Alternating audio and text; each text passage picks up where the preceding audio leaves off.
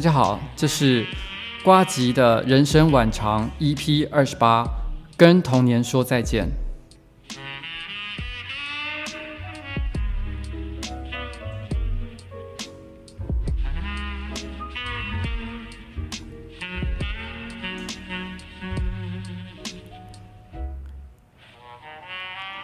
同时，这也这也是呃我在富锦街这个办公室最后一次的直播。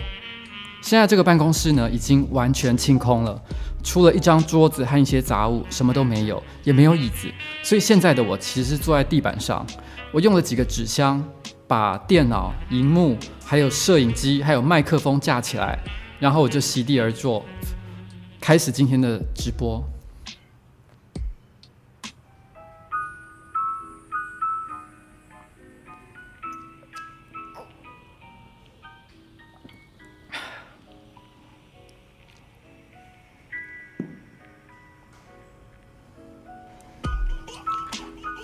老实说，今天非常有趣的一件事情是啊，关于今天直播，不管是我在哪里直播，我怎么做直播，直播的内容，全部都有人帮我爆雷了。这是有史以来第一次上班不要看，不是我爆人家雷，是大家在爆我的雷。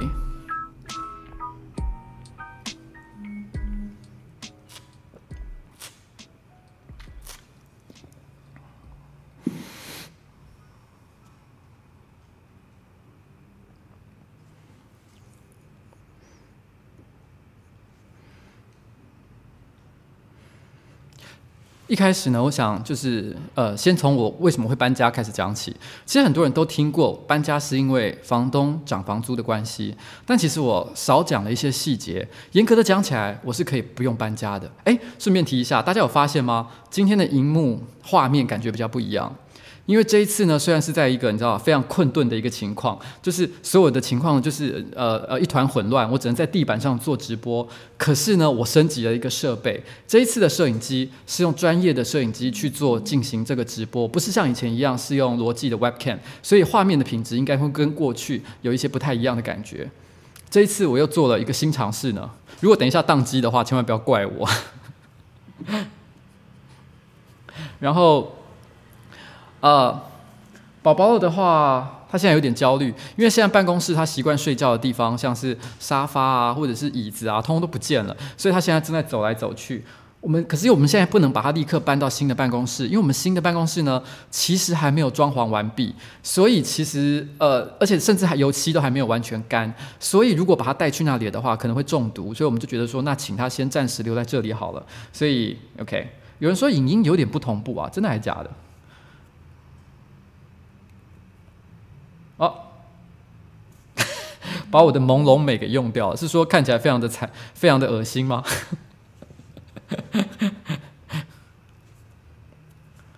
OK，呃，技术上的问题我们晚一点再来解决哦。我们现在因为今天老实讲，我必须，其实我严格说起来，我也是被迫突然改用不同的设备，因为呢，我不小心把我的 Webcam 给打包了，所以我只好尝试用新的技术来做这一次的直播，看看它顺不顺利啦。我们试试看好了，好不好？然后。今天呢，其实呃，那个我顺便想一开始想先来讲一下为什么会搬家这件事情。其实为什么会搬家？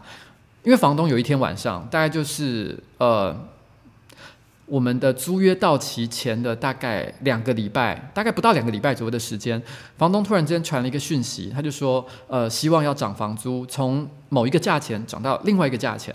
那这个价钱我就不要讲是多少钱。那这个价钱呢，其实严格说起来，我。不是不能接受，可是我当时是觉得有一点点不太高兴的地方是，他居然是剩不到两个礼拜的时间才跟我告知说，哎，你的这个房租约到期了，所以你必须要，你知道吗？赶快哦，我我要涨房租，所以你要赶快接受这个新的一个条件。我觉得他如果有这个 有这个想法的话，应该很早就要跟我讲，可他没有说，所以当时呢，我就稍微砍了一个价钱。我认为说，今天不管怎么样，你是临时跟我讲这件事情，所以我不能接受这样子突然之间就涨价，所以我砍了一个价钱。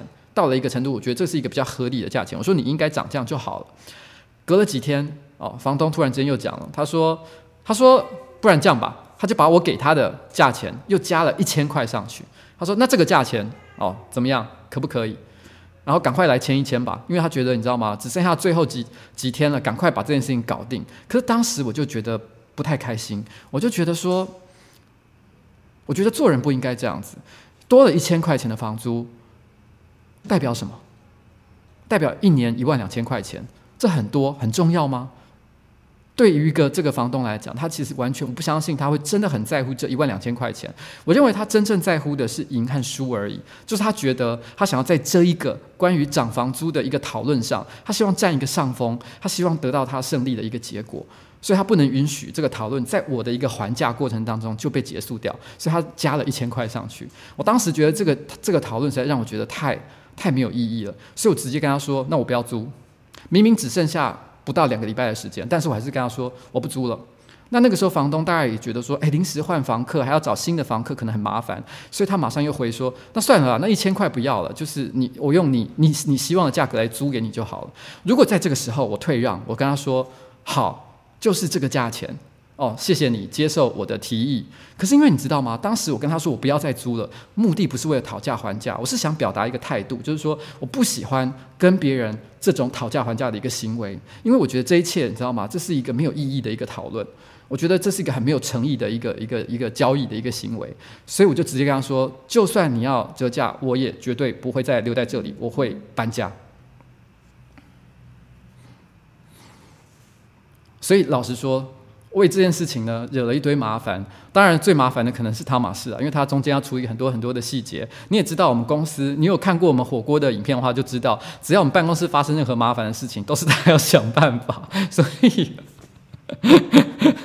啊，真的是很不好意思啊，辛苦你了。但是我必须要说，这是我觉得我我个人，我认为我在做人做事这件事情上的一个一个态度。然后，我不喜欢，我真的很不喜欢，就是像这种这种。呃，做生意的方式，我觉得这是不对劲的哦，这是不对的。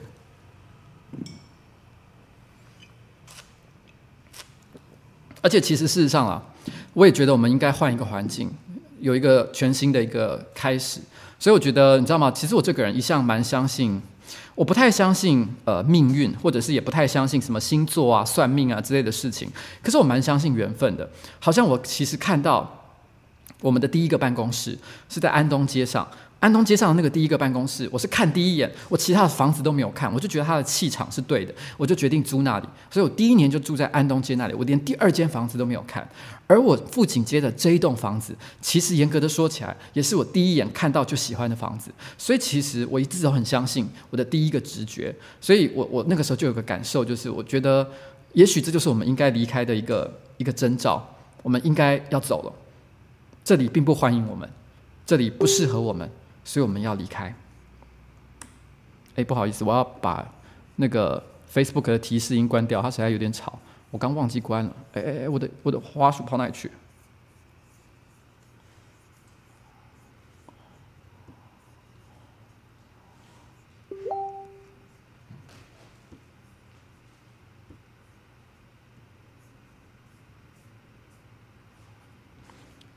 啊，糟糕！我要把它关掉。好，OK。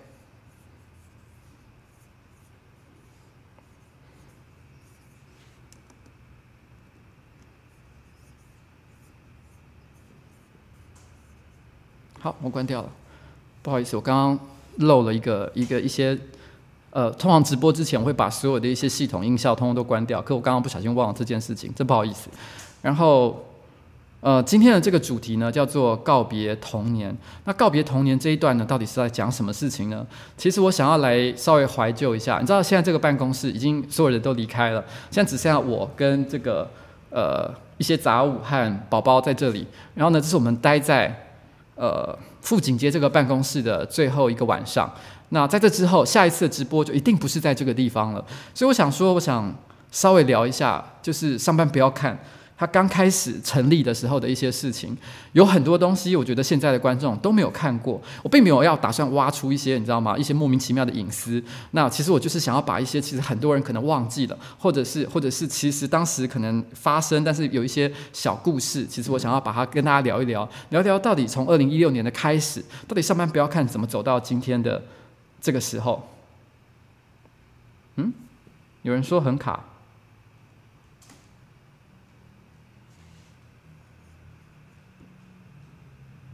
现在还好吗？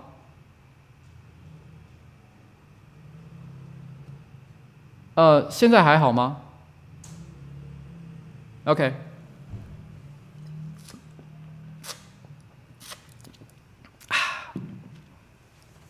好，那我们再继续下去哦。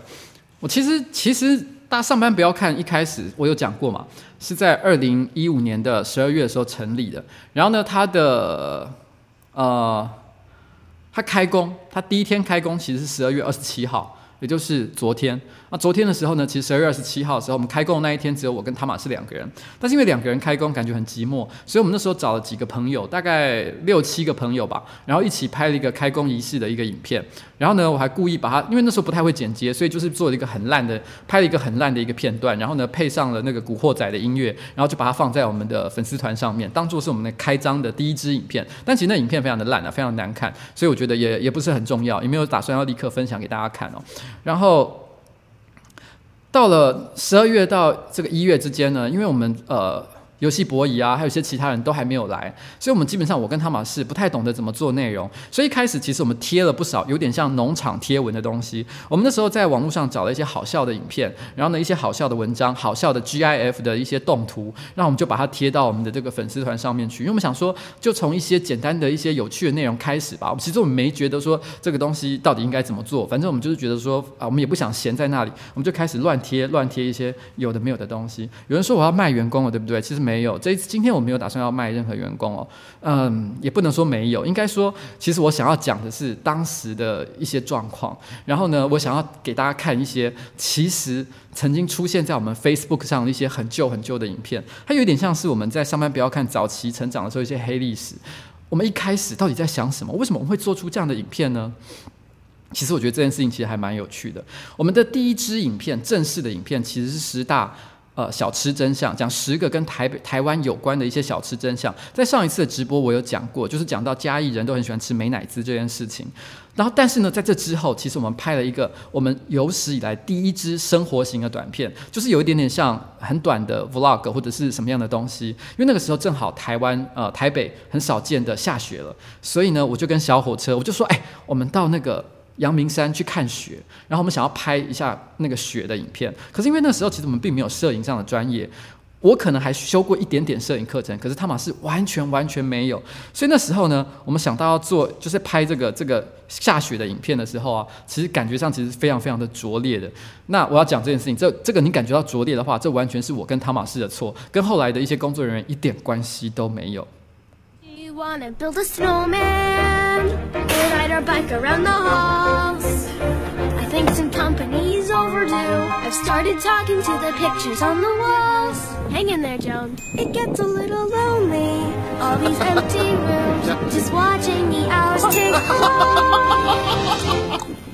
哦，有没有怎样？有没有怎样？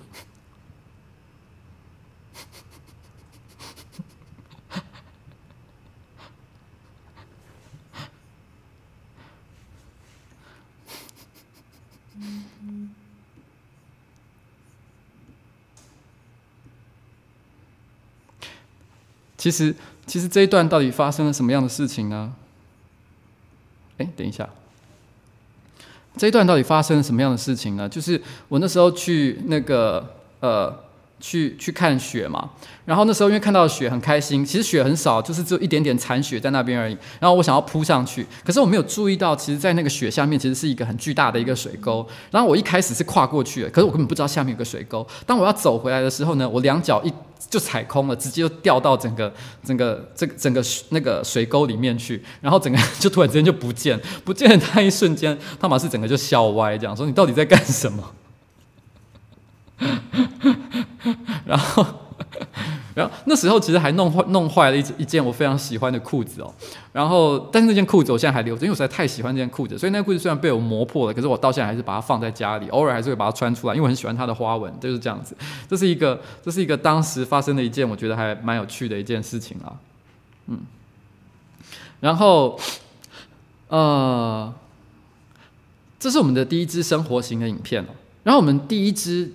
达到破百万观看的影片哦，是十大鸡鸡真相。十大鸡鸡真相是一支什么样的影片？其实我在别的直播，还有在很多很多我在一些学校演讲里面，其实有讲过，所以我就不多说了。但总而言之呢，我觉得这支影片有一个很重要的意义，是在于说，他那个时候是我跟汤马斯两个人共同制作这支影片，没有其他人的帮助，所以技术上虽然非常非常的拙劣，可是我觉得它证明了一件事情，就是说，其实我们在选题目跟跟找到一个对的一个一个一个这个制作题目的一个方法上，其实我们的有一些感官上的能力是对的，我们做。的东西其实观众的确喜欢的，所以这支影片对我来讲也的确非常非常的有价值。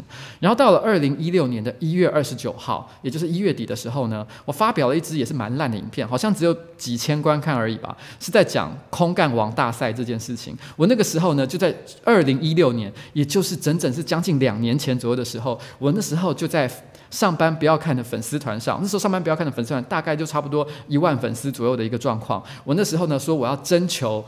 台湾空干王大赛的一个选手，那是两年前的事情。可是因为没有人来报名，完全没有人来报名，所以这个比赛并没有举办。结果到了二零一七年的十一月十一号，也就是将近差不多两年之后，结果这个比赛还是成功的举办了。所以你知道吗？这对我来说也算是一个圆梦的一个历程。你知道，二零一六年。博仪、阿超、阿杰，全部通通都没有来之前，我就已经想到要做这个题目。可是那个当时是失败的。可是最后十一月十一月十一号，也就是一个月之前，我还是成功的把这个活动给推了出来。我还是感觉到然后非常非常的一个开心，嗯。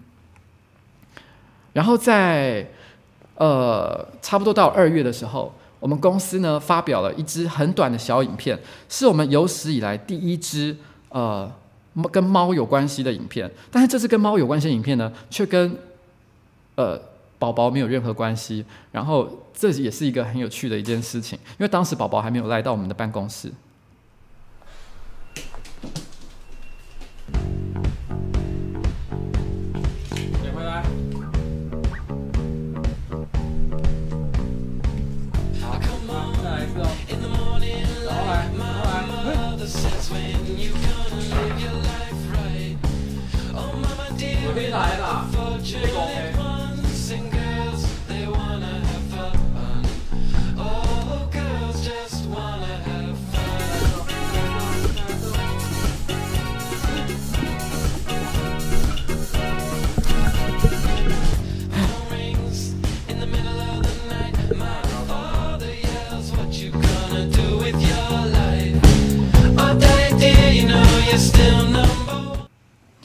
这个呢是我们家的这个小花哦，另外一只我养的黑猫小花，它因为它其实是一只个性很像狗的猫，它会把球捡回来，然后呢叼回来给我们，这根本不是猫会做的事情吧？所以我当时觉得太可爱，我就把它捡起来。可是很可惜，因为那时候我拍摄的技巧、剪接的技巧都不是太好，所以大家可以看得出来，就是节奏呢没有很很精彩的一个感觉。不要不然的话，我其实我觉得这个主题应该还蛮可爱、蛮有趣，因为那时候真的不知道做什么才好。没，就只有我跟汤玛士两个人，所以我们就是想到什么就拍什么。那时候就是有一点点像这样的情况。那时候本来还希望说，哎，这只猫，大家网络上大家都喜欢猫嘛，搞不好这个猫很可爱，大家瞬间一炮而红。结果没想到呢，小花没有红哦。结果宝宝后来现在蛮受到大家的一个欢迎的，这也是始料未及的一件事情。然后，然后呢，到了呃，到了。接下来又差不多到二月的时候，然后那时候我们十大基金真相，因为真的还蛮受到就是厂商的喜欢嘛，所以我们后来很快就呃，诶，我们后来很快呢，我们就跟着做了那个呃，那时候就有一个厂商哦，它叫做大宇。大宇就是做《仙剑奇侠传》那个那个软体的那个厂商，他就来找我们做业配。我们是我们有生以来第一次接到业配的案件。那个时候上班不要看的粉丝团，我忘了是多少，大概顶多两三万而已，非常非常小的一个粉丝团。当时我开价业配的价格是二十万，其实二十万。我也知道这个是一个非常盘子的盘子价，因为这个价格呢比现在的浩浩还要贵，你知道吗？就是说我们粉丝才两三万，你知道吗？根本没有什么人认识我们的情况，我居然开了二十万的价钱，我知道这个价钱完全完全的不合理。可是为什么我要开这样的价钱呢？因为当时我心里的想法是这样：我们当当时还没有穷到马上就是需要赶快赚到钱，我比较希望如果有时间的话，多花一点钱做一些有趣的影片，赚到更多的流量。所以我觉得叶配当时对我来讲并不是必须的，所以我当时心里就想说，有任何厂商来找我，我就。就开二十万。如果二十万不愿意接受，那就不要做，没关系。可是没想到有一个厂商真的居然接受这个盘子价，就是二十万的一个价钱，真的让我们做了。那个厂商的窗口是谁呢？其实非常非常的有趣，那个窗口就是关关。其实很多人都以为关关是到二零一七年才开始跟我们有接触，其实没有，他在很早很早的时候呢，就已经是上班不要看的朋友，而且还给了我们第一次业配的一个一个一个合作，然后呢，而且过程非常的愉快。他不但付钱很爽快，而且呢，我们交给他成品的时候，他完全没有靠背一句话，直接说 OK 哦，很好啊，也没有要修改。这是我有生以来遇到最好的一个厂商，所以一年之后他就来我们公司上班了。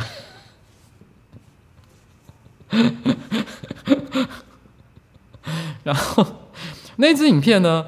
呃，坦白说啊，玩电脑版大富翁，我个人最兴奋的事情就是选用钱夫人。在那个纯真保守的年代，钱夫人永远会敞开胸膛欢迎每个少年。同学间讨论钱夫人时，都会露出绝顶升天的表情。同学绝对不能绝顶升天哦。其实整支影片。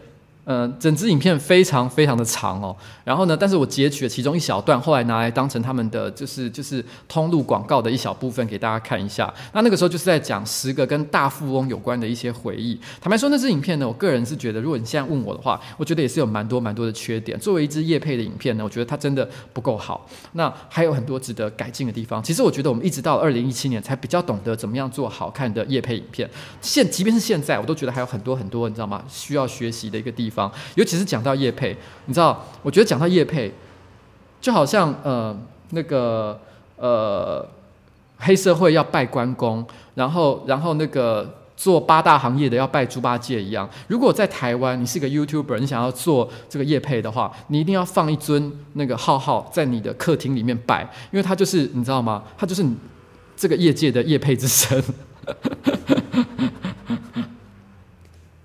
对啊。然后，然后这支影片我还记得，我们那时候剪的时候，因为厂商虽然非常的 nice，可他时间其实有一点点赶，所以我还记得我们那个时候呢，我跟汤玛是两个人，那时候办公室还是只有两个人而已，我们一直剪，剪到凌晨大概三四点才剪完。然后那时候剪完的时候，两个人都非常非常的疲倦。然后我们把安东街办公室的大门关下来，我们两个人，他就到门口，呃，想要抽一根烟，然后我也跟他拿了一根烟，我就跟他一起在那边抽。哦，关于我会不会抽烟这件事情，其实我以前有回答过，就是我平常没有抽烟的习惯，可是我懂抽烟这件事情，我会抽社交烟。所以当时的情况就是，你知道吗？我已经工作到凌晨三四点，我真的觉得也是身心俱疲。然后我就觉得说，看到有人在旁边抽烟，我就想说，那也来一根吧。我就跟他站在门口，这样。可是那时候内心虽然觉得疲倦，可是却有一种对未来充满希望的感觉。那时候心里想，不过才开公司到第二个月，就有一家公司愿意来找我做业配，哇！那我不是未来就一路发了嘛？我就简直是一片一片光明啊！那时候就是这样的一个感觉。谢谢关关给我一个这样的错觉哦。如果不是因为你的话，我搞不好在半年的时候我就已经把公司收掉了。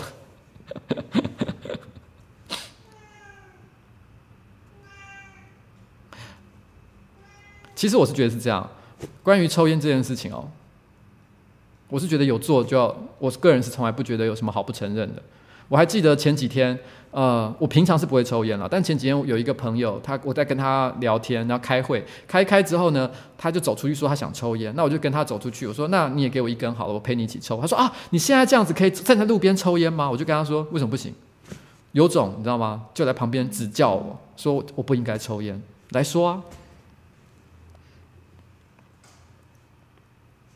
OK，然后然后呃。上班不要看呢，然后这个我们博弈后来加入了之后，他的第一支他个人企划的影片，其实我觉得很多人也没看过，因为这支影片有一个非常特殊的意义。那支影片严格说起来也没有受到非常多人的注意，因为它的观看数还好而已。那那个是也算是我们当时一开始的一个练习之作。可是很有趣的一件事情是，它也是某一个人第一次在上班不要看出现的一支影片。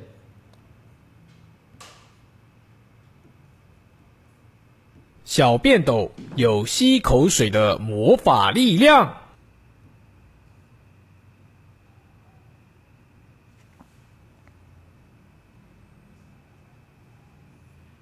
嗯怎么没有声音？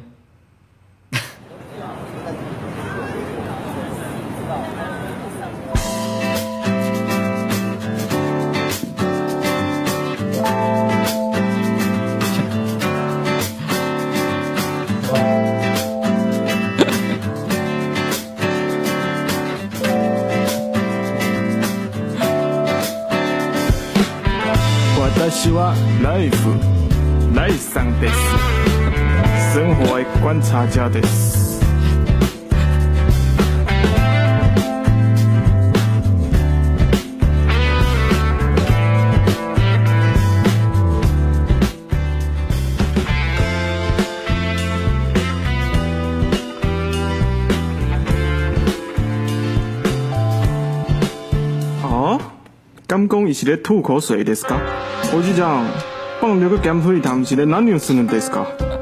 嗯？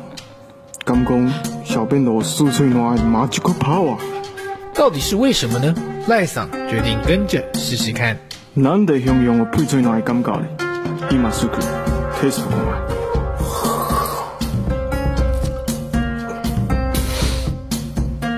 诶，不可思议ですね。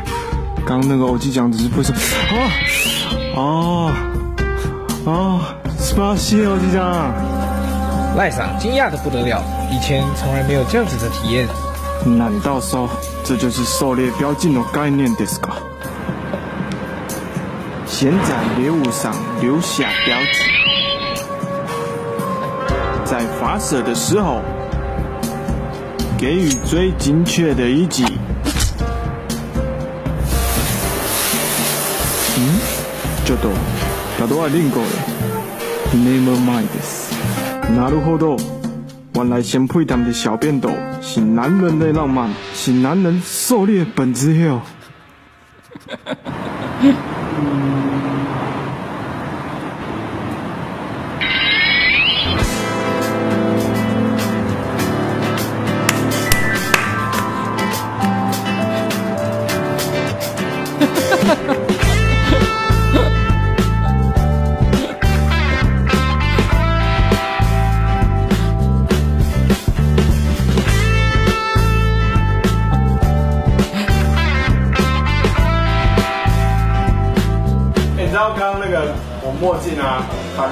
超严重，反光啊，反反光啊！到底在讲谁发现都看不到。你会你会 speak English 吗？Course of course，もちろん。当然了。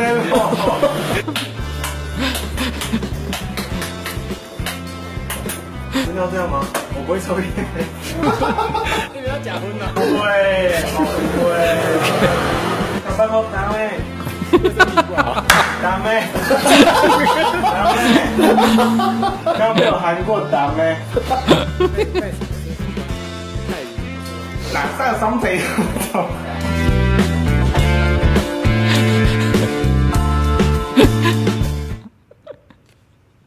我必须要说，其实这支影片哈，在当时虽然没有受到欢迎了。但是我个人是非常非常喜欢的。我看到的时候，我心里觉得说，因为那是呃游戏博弈第一支跑来我们这边做的一个企划作品嘛。我还记得我马上就把这个影片拿去给我老婆看，说你看，我就说这个人很屌。因为老实讲，当时找博弈来上班，其实也是完全我个人的直觉，因为我跟他根本完全之前交集很少，我不知道为什么就是个直觉，这个人一定很行哦。我之前在别的直播有讲过，就是一个直觉而已。所以他来的时候，第一次做这个影片，我看到还没有放出去的时候，我就马上说：“哎，这个很棒哎，你看质感多好，它的开头、open 跟 ending 都处理得非常的漂亮哇。”然后我觉得那个演员也蛮帅的，不知道哪找来，因为那时候我还跟阿杰不是非常非常的熟了，所以我那时候就觉得哎很棒。因为那时候阿杰其实还在别的公司上班，他是利用他放假的时间呢来。客串一下这一个这个节目的演出，但也因为这个节目，我对阿杰印象就开始建立了起来。后来他因为他自己做了其他的，在在做的一些别的内容，在别的别的公司，那我觉得非常非常的好，所以我就开始觉得说，哇，这个人又能演又能又能做企划，这么强的一个家伙，我一定要想办法把他挖过来，是有一个像这样的一个过程。所以对我来说，这一支影片也是有一个很独特的一个纪念价值。我觉得，如果是我们现在把这支影片拿出来的话，它一点都不会让人觉得不好。是因为当时其实我觉得大家对上班不要看印象非常非常的薄弱，大家对我们还没有什么感觉，所以我们推出像这样的影片的时候，大家只觉得说，嗯嗯嗯，这是这是谁做的啊？这到底是什么样的一群人？有一点点，有一点点可惜啦，有一点点可惜，对啊。那呃，接下来后来呢，我们又差不多，我们又差不多到了，呃，那时候是这些都是在冬天的时候发生的事情。然后冬天慢慢的要过去，然后夏天慢慢快要来，开始衣服穿的比较少的时候，我们开始穿短准穿短袖的时候，那个时候我我们那时候做了上班不要看有史以来的第一支开箱影片，很多人都以为说，哎。你们上班不要看是不是不做开箱哦，不做整老婆或什么之类的哦，没有。其实我跟你讲，我们很早就做过开箱影片了，就是在差不多三四月或五月左右的时候吧，因为那时候我记得已经开始穿短袖的衣服了。噔噔噔噔噔噔噔噔噔噔噔，我以为你们要上酷奇拉哎，有哎有哎有哎。好开心哦！那一只恐龙是我本人。它可以做什么？它可以做什么？动作？可以交尾吗？甩屁啊！棒，可以开始。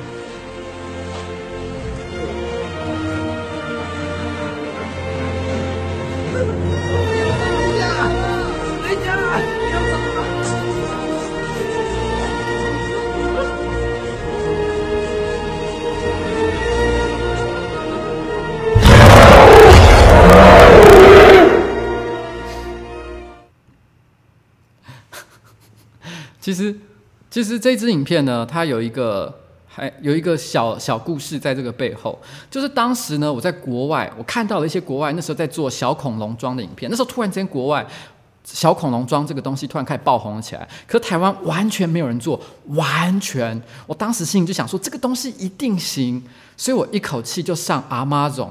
然后呢，抢订了三套的这个这个恐龙装回来，而且我记得很记得，印象深刻是我刚看到那只就是国外的小恐龙的影片的时候，然后呢，那时候阿妈总一套好像是卖四十九块美金，然后我那时候。我只是犹豫了一下，我隔了几天才想说，嗯，我们应该来订订它回来，然后呢，来在台湾做这个小恐龙影片的时候，它已经涨到一九九了，你知道吗？我心里说干，一下就涨了一九九。可是我那时候就想说，这东西奇货可居啊。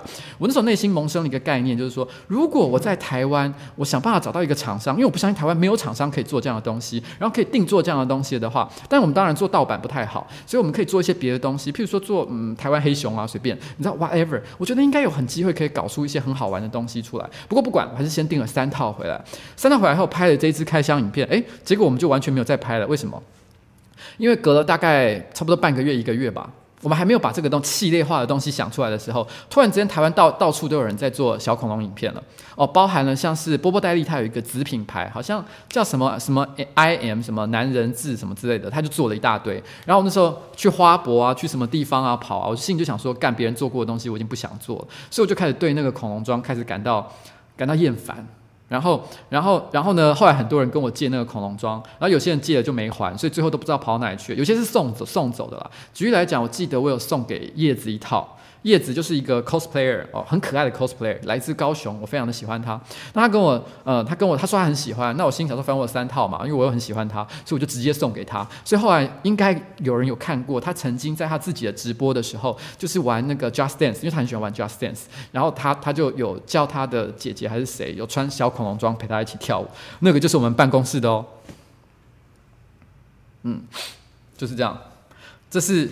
这是小恐龙装的一个历史，然后呢，这时候公司一直都是三个人，公司一直都是三个人，然后我哦，然后游戏 boy 跟跟小火车，然后这时候我觉得我们还可以，我觉得我那时候依照我个人列的一个预算表，我觉得我应该还可以再加一两个人哦，我应该还养得起一两个人，所以我那时候想说，哎，来找谁？然后那时候我们就找两个人进来，一个是瘦瘦，一个是阿超。我还记得阿超刚来办公室的时候呢，因为有一天他刚来的时候，我们买了一个，因为当时很流行一种叫 K 歌神器的东西，然后我们就那天我好像是不知道喝了酒还是怎么样的，反正他们就是叫我拿那个唱歌，可是因为我可能有点呛，所以他们就直接开了一个六分钟的直播，然后从头到尾我都一直在发发 K 笑。不过我老实讲，我 K 笑影片现在大家都看很多了，所以也不是很稀奇。简单讲就是我拿着那个 K 歌神器在 K 笑的一个直播小影片，大概六分钟左右。不过在那之后，呃。阿呃，游戏博弈就剪了一支阿超的这个这个唱歌的很短的一个小短片。一朵一朵慢动作飘落，像被囚太诱惑，琥珀色的爱了我，摇晃我，好想醉倒在你怀中。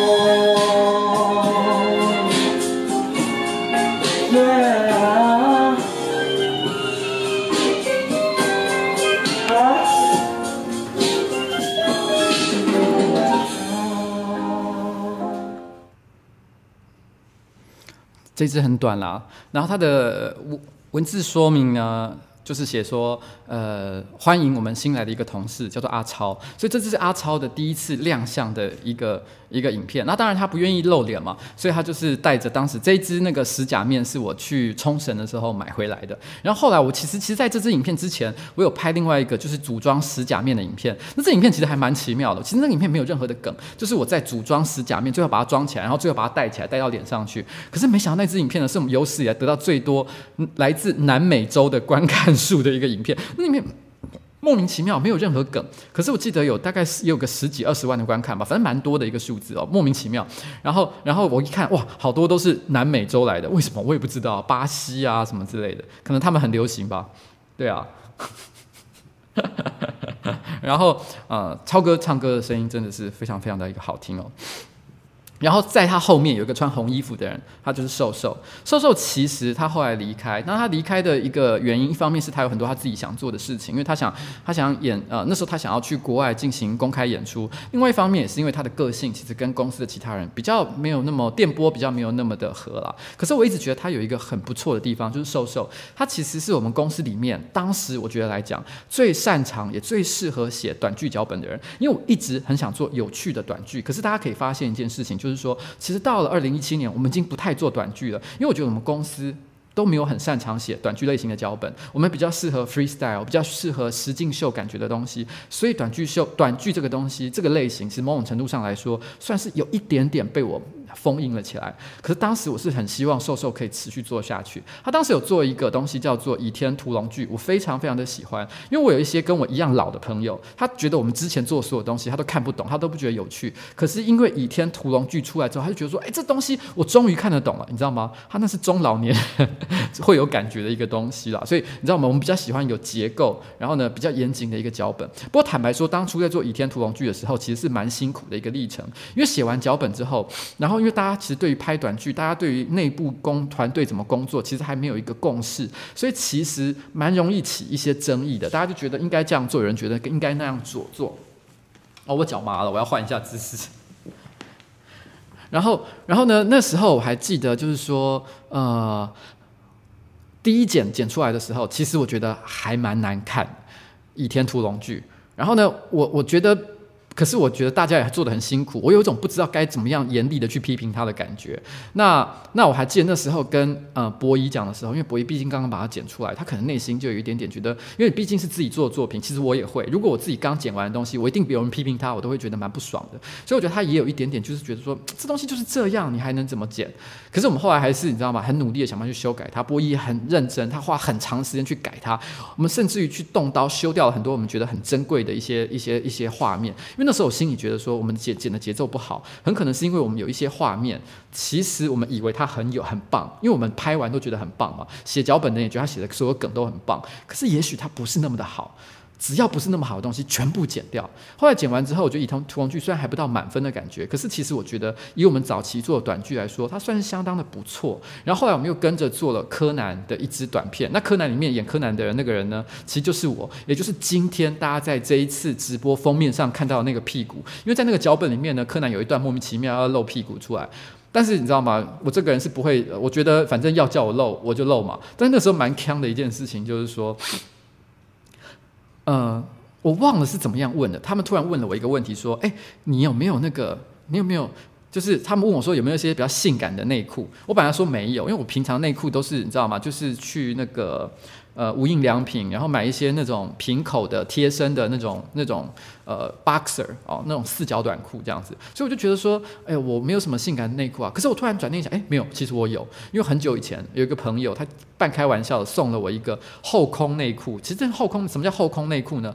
就是它前面是就是像内裤一样是有遮住的，可是你转过来看背后，它背后整个是挖空的，你知道吗？那为什么要挖空呢？因为是你进行一些活动的时候就很方便嘛，你不用脱内裤，你知道。因为反正你后面是空的，你就直接可以进行这样子，所以是一个这样的东西。可是我放在我抽屉里面，不知道放了两三年。然后我那时候心想说：“哦，对我有哎。”然后我就把它拿出来，然后就把它后来就是变成那支影片要拍的。然后拍完了之后，因为那东西对我来没有用，因为那时候我们到了那个北海岸的一个是在海边拍这个画面，所以拍完了之后，我我那时候去公厕换嘛，换完之后，然后拍完这个画面，那我去公厕要换回裤正常的裤子的时候，我心里就想，这东西对我已经没用了，所以我就把它脱下来，然后丢到旁边的那个垃圾桶。可是我后来回家的时候，心里就在想，如果今天有一个一般的游客，他走到那个，他走到那个那个那个呃那个那个呃海水浴场，就是海滩的公厕，然后看到那个垃圾桶里面放了一件后空内裤，他一定觉得刚刚发生了一件很可怕的事情吧。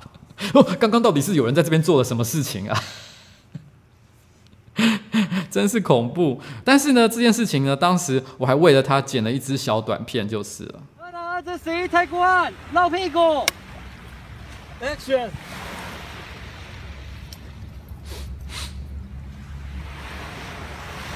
好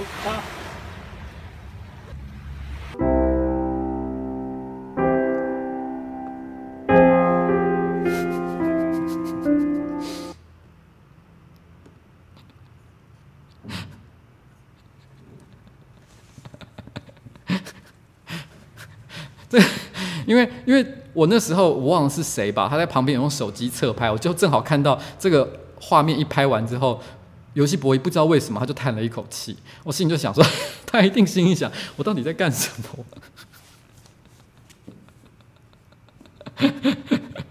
我是这样觉得啦，我觉得他一定觉得有一种，哎，不如回家种田好了，真的是你知道吗？是一个。我觉得非常有趣的一个过程了。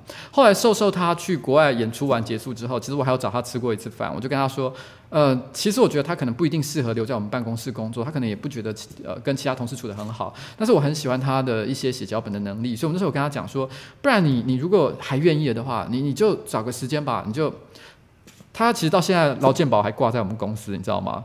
那个那个汤马斯为这件事情生气了很久，因为他觉得说你干嘛一直。啊，这个也不重要了，反正就是，然后就是那个那个，他就说，他就说，他就说，我那时候跟他讲说，其实如果你愿意的话，你可以写几个脚本过来，那我们可能是用外包的方式啊，然后呢，我们我们可以做一些不同的合作，甚至哦，我们可以找另外再组一个新的频道，然后我们就是专门做短剧的也行，哦，就是它算是一个外围组织这样子。不过因为这件事情其实后来最后也是没有谈成了，我觉得蛮可惜的一件事情。嗯，对啊，然后然后那个。然后，呃，对，是会有法律纠纷，对，没错。有人说的很好，所以我真的是一个很惯的、很惯的一个老板。然后后来，其实我们隔了没多久之后，大概差不多到了七八月的时候，我们就做了我们呃上班不要看最强的海浪法师系列。可是在海浪法师系列之前没有多久，其实那时候我们有做了一支影片，我个人非常非常的喜欢。我觉得那，在我心目中来说，它是上班不要看精神的原点。对我来说啦，因为我觉得对于呃其他的成员来讲，譬如说汤马士啊，或者是对游戏博弈来讲啊，可能他们觉得在他们心目中，呃，上班不要看的原点是其他的作品。可对我来说，上班不要看真正的原点的作品，是一个差不多发生在六七月左右的时候。我那个时候有一天突发奇想做的洋芋片船，洋芋片船就是说我我觉得洋芋片不是大家都抱怨说里面很多空气嘛，所以我们就说我们来实验做一件事情，就是到底要几包洋芋片可以做成一艘一艘船，然后我们就直接把它组成一艘船，然后然后放到海上去航行，然后最后就是我航开着它，然后在基隆外海就航行了一小段距离这样子，那是那是我当时想到，我记得是周末我想到这件事情，然后礼拜一我们就去拍摄，然后那一个礼拜我就亲自把这个东西剪完，那是我第。一次，呃，亲自去剪一个比较复杂的一支影片，然后所以剪的过程其实发生了蛮多问题的。而且我记得第一次剪完的时候，游戏博弈我给先给游戏博弈看，他马上就呛我，呛了呛到爆，哪里有问题啊？这边有脏格啊，然后音效哪里没处理好啊？骂到不行啊！没有了，他也不是用骂了，但是就是他就是指正我，就啊，你这哪里做的很不好，很不好。对我来说，那是一个很有趣、很有趣的经验。对我来说，他为什么是上班不要看精神的原点？它是一个代表一个东西，就是说想到一件有趣的事情。不要啰嗦，赶快去做。我觉得这个精神，这个这个态度，是我来讲是最开心的。我们也不要管这个东西最后结果会变成什么样的东西，先做再讲。然后当时就是一群人开开心心的，就是我、游戏博弈、超哥、汤马士还有瘦瘦，我们就所有的人就是你知道。抱着一百二十包的洋芋片，然后就冲到海边去，然后我们就做这件事情。我觉得真的是一个非常开心过，不管是拍片这件事情，还是还是最后剪片这个过程，每一个历程对我来说，每一秒钟都是很开心的一件事情。嗯，然后那时候其实呃。上班不要看，大概还有可能三分之一左右的，甚至到二分之一左右的节目的企划，是来自我，我我直直直接自己我说我想要做这件事情，然后呢，呃。但是后来到了二零一六年下半，其实我参与的就开始慢慢的减少。对我来说，其实这件事情也某种程度来讲，就是就是它也是一个一个一个开始有点变化的过程。因为那个，因为其实，在那一次合作过程当中，如果看那支影片的话，会发现，其实，在那支影片之前，其实。呃，阿超负责在后面讲讲旁白 Q 人这件事情是很少发生的，但从那支影片之后，就慢慢开始有这样的一件事情。那因为大家可能开始运作出了一个好的一个工作方式，所以我也就比较不用烦恼。那这件事情慢慢的就变成是大家自自动自发的去 run 这件事情，其实还还蛮开心的啊。小欧还在，对，小欧也在。我刚没有忘了讲小欧的名字，我真的常常是会忘记这件事情，我错了，我错了。嗯，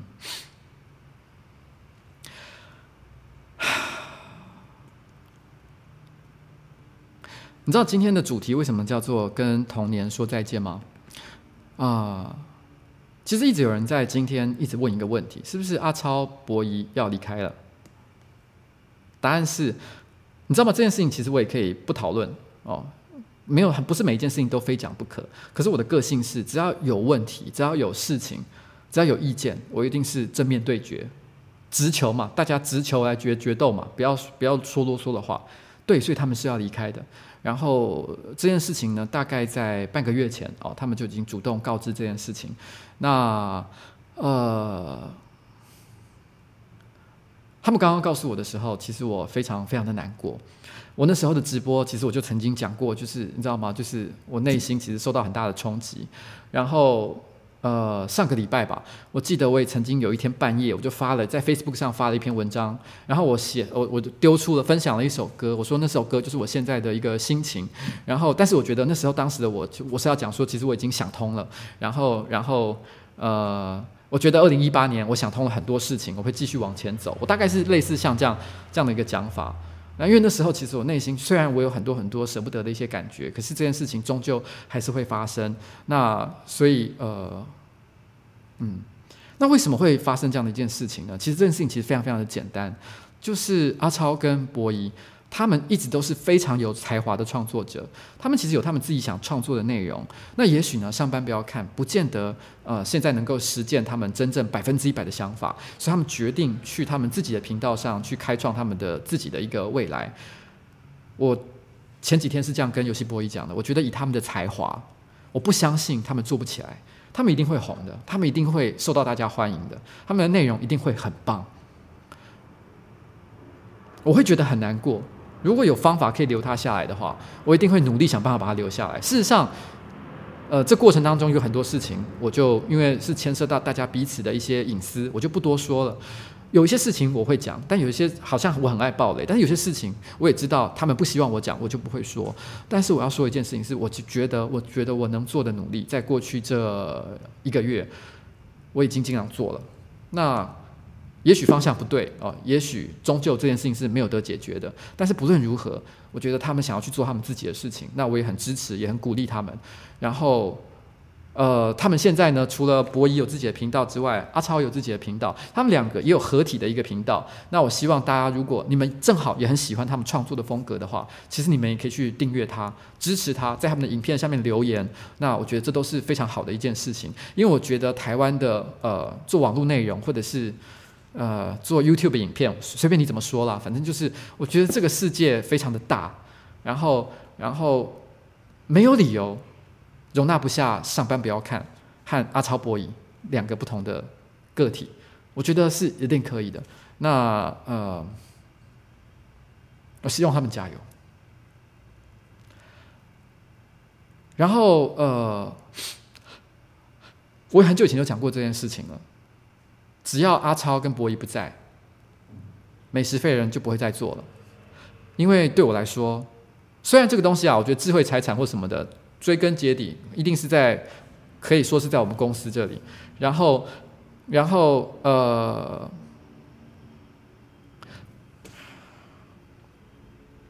然后，然后，然后，呃。而且老实说，我我也不觉得我不可以这个主题，我们没有办法重新再找个方法把它诠释出来。不管是模仿他们本来的做法，或是开创一个新的做法，我觉得都有办法做出来。可是我觉得，为了表达我对他们的敬意，他们才华的敬意，这个系列就不会再做。这是一个就完全封印的东西了。那因为这件事情就是属于我们大家共同的一个回忆。当然，这件事情以后未来事情很难说啦，因为老实讲，也许哪天你知道吗？你知道山水有相逢，也许最后未来未来会有一些不同的组合。那有没有可能会有一些不不同的变化？是有可能的。但是我至少就现在来讲，对我来说，这个系列就是完全完全的结束了。不管我对他有什么样的想法，我们就开创新的东西吧，就是这个样子。然后，嗯，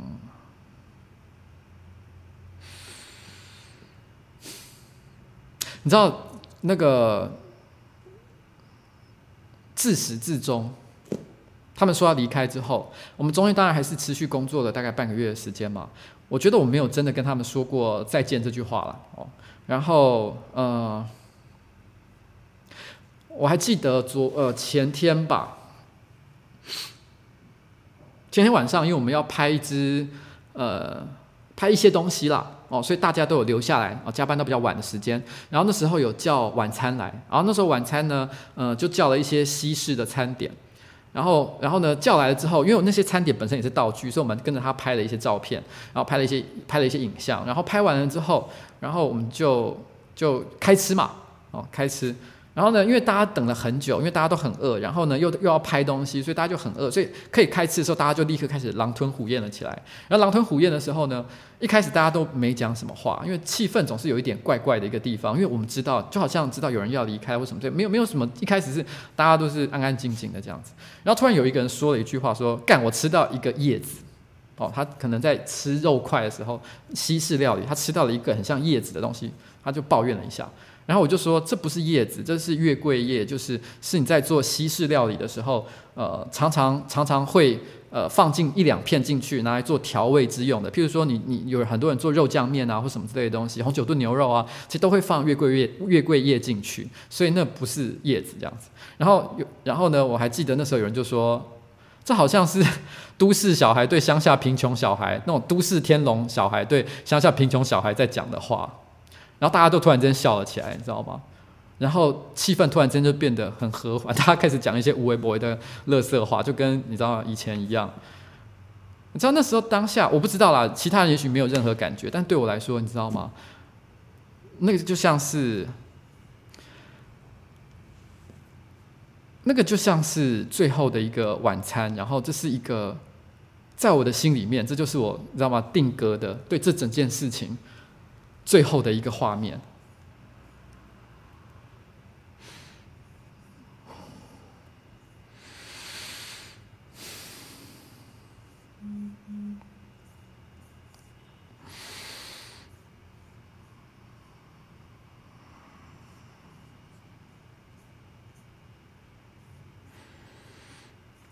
嗯，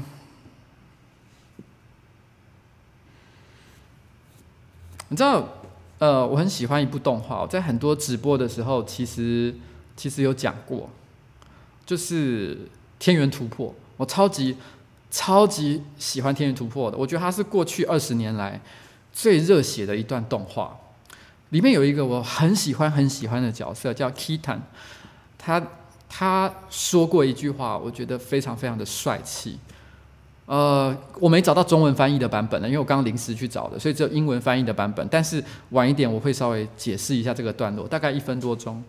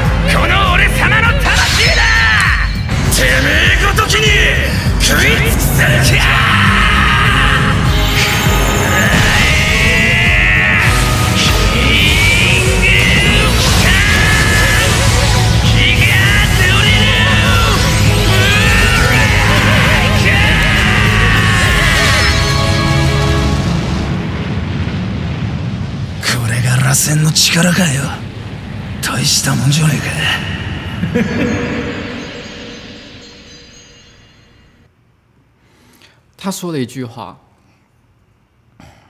他那时候呢，其实这个段落我稍微解释一下，他其实是一个角色叫 Kitan。Kitan 其实是在《天元突破》里面是配角中的配角哦，他根本不是一个主要角色。他不管是在谈感情，还是作为一个英雄，他都是一个配角。看起来好像蛮强的，蛮帅的，但是问题是呢，他没有真正的担纲挑过大梁过。但是在这一个桥段，这已经是呃这个动画的倒数最后，应该是倒数两集了，最后最后的片段，他要做一个自我牺牲的一个攻击，然后然后他要做自我牺牲的攻击的时候，他驾驶着他的他的呃机器人飞了出去的时候，他说了一句话，他说他说呃是再见这种话，我是不会讲的，我走了，兄弟。你知道吗？他讲了这句话，他说：“我不会讲再见的哦，我不是会讲再见这种人，我只会跟你说，我走了，兄弟。”我觉得他这个，你知道吗？就是当时你知道一听完讲这句话，你整个人就会觉得哇，真的是非常你知道潇洒的一个人。然后呢，跟着他后来他说了一句，我觉得也是天人突破，也是甚至是日本动画史上我觉得最经典的帅气的。你说中二也好，但是我觉得这个台词真的写得非常非常的好。因为他不是主角嘛，主角有一个他的大绝招，但是除了主角之外，从来没有人用过那个大绝招。他就突然之间呢，他就说：“哦，他就对着最后的敌人的时候，他说了一句话说，我接下来就要使用西蒙，就是那个主角，然后大红连团就是他们那个组织的。他本来要讲那个绝招的名字，可是他转念一想，他说不是，是我自己灵魂的这个绝招。”所以他意思就是说，他本来他心里都觉得，就是说，因为他其实是一个配角，他隶属于一个一个大的组织，他是主角旁边的一个一个一颗小星星。但是他在最后的这一刻，他说：“没有，我不是我，我没有要去模仿这个主角，我要做我自己的主角。所以现在我使出的绝招，是我发自我自己灵魂的一个最后的一个绝招。”这句话实在是太帅了。我觉得每个人，你知道吗？最终都会想要，不管你你是在什么样的一个情况，你都希望有一天有那个机会，你可以，你知道，做一次主角这件事情，我觉得真的是非常非常重要。这个动力其实对很多人来说都是真实真实存在的一件事情。所以这也是为什么我会说，呃，我觉得当当阿超和博弈他们想要离开的时候，你知道吗？我觉得这是也是时机成熟了。我也我也从来不觉得这是一件。呃已经可能不是一个我可以再有任何啊、对，改变的一件事情。嗯，然后那首歌我也非常非常的喜欢了，我曾经用在那个 那个我的某一支影片里面，曾经有有用过这首歌哦。那最后呢，我想说，就跟着大家一起来把这首歌再放一次。有人一直在问 AK 的事情哦，AK 还在啊。我跟你讲，除了阿超博以外，大家都在哦。AK 呃呃呃阿杰呃，然后汤马士、关关、宝宝跟我们一起都会搬到新的办公室，而且我们新的办公室比现在更大。原因是什么？因为我们接下来容纳我们的新的成员。我们接下来很快就会有机会去介绍我们的新成员。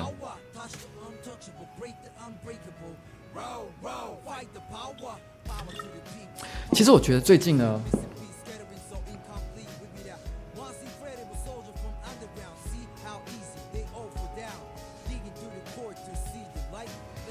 讲到小欧啊，就让我想到一件事情。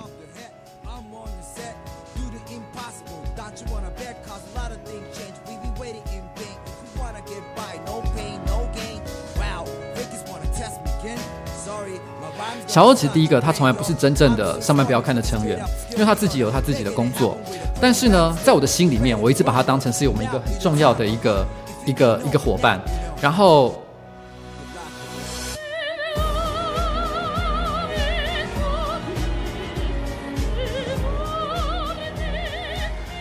他最近也开始拍他自己的影片，然后他甚至于有史以来第一次。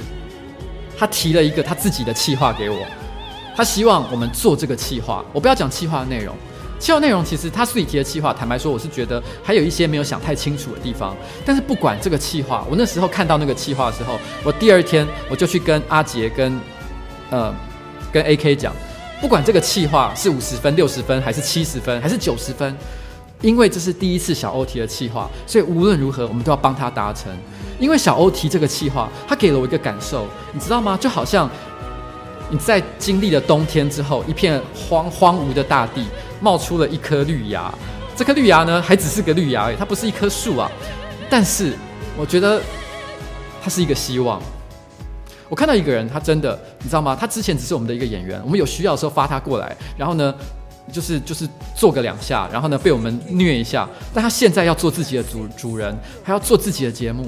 其实我非常非常的喜欢他的第三支影片。他的第一支影片其实是阿超在旁边帮他 cue 的，虽然做的也非常顺，非常的好看，但是我觉得那是在阿超的意志之下执行的一个东西。但他的第三支影片没有任何人教他，那个节奏也许还有点可能还不够顺畅的地方，可是那完全才是真正的小欧，是我所知道的小欧这个人。所以我看到那支影片的时候，非常。非常的感动，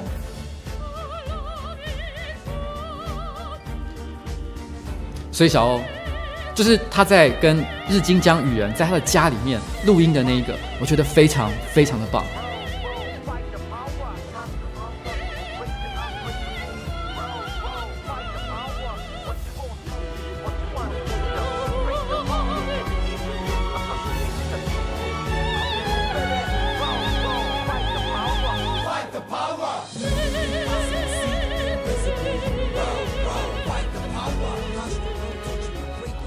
然后，我非常喜欢这首歌，它的呃副歌的歌词，它就是在讲 fight the power，就是跟跟有力量的人对抗。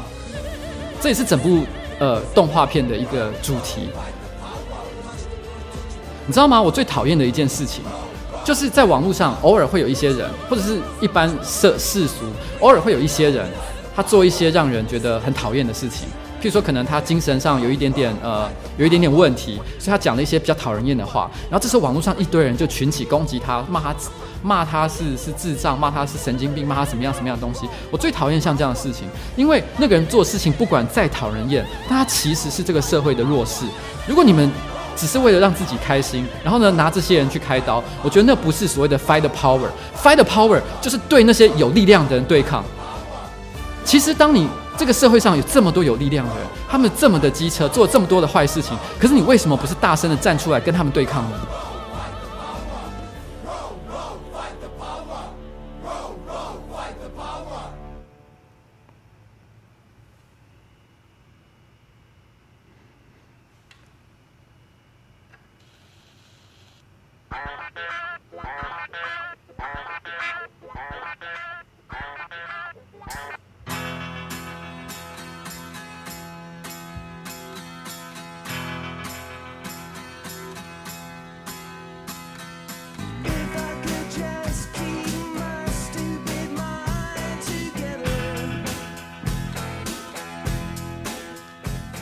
这首歌叫做《Sick of Goodbyes》，我已经厌倦再去跟别人说再见了，不要再说再见这件事情。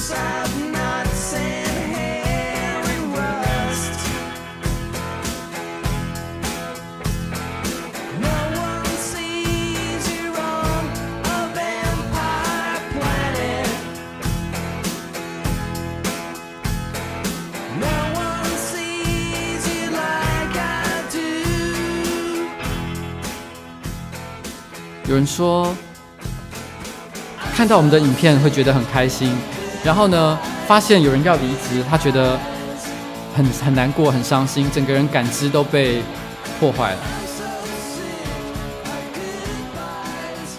呃，我想讲一件事情，就是说，美国有一个综艺节目，它叫 Saturday Night Live，呃，周末夜现场，有很多知名的好莱坞明星哦，或者是搞笑演员哦。脱口秀的明星都曾经是 SNL 的 host，就是主持人，或者是他幕后的 writer 啊，就是他的主笔编剧。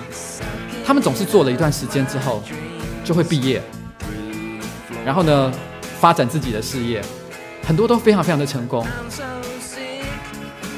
但是 SNL 一直都在，他从来没有消失过，他已经存在美国的喜剧界已经几十年。它就像是一个孵化器一样，它孵化出了非常非常多很棒的演出者。对我来说，上班不要看，不是一个人，它是一个组织，是一个团队，是一个精神。只要我还坚持，我就会把这个东西延续下去。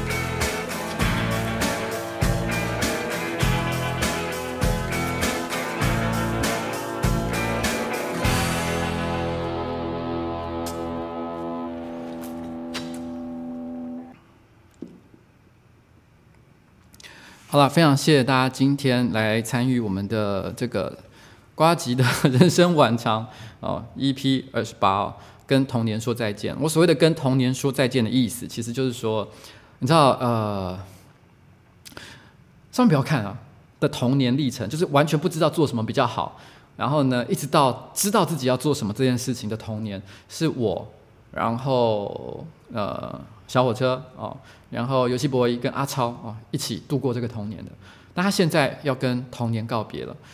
如果你知道吗？他不能够成功的，你知道吗？告别童年的话，那我刚刚讲所谓的就是我把人孵化出来，让他们毕业可以成为更了不起的演出者，或者是更了不起的创作者，这件事情就是没有意义了，就是失败，只是我这个人打嘴炮而已。所以呢，这是我必须要挺过去的一个关卡。那一六年底，我们放弃了海浪法师；一七年，我们也离开了瑞跟博呃博仪跟阿超。那接下来一八年。哦，我有全，我们有全新的一些计划，也会有新的成员加入。那我希望到时候大家仍然继续支持我们。下一次的直播就不会在这一个办公室，会在全新的一个地方。那我们下个礼拜四晚上九点半再见，晚安。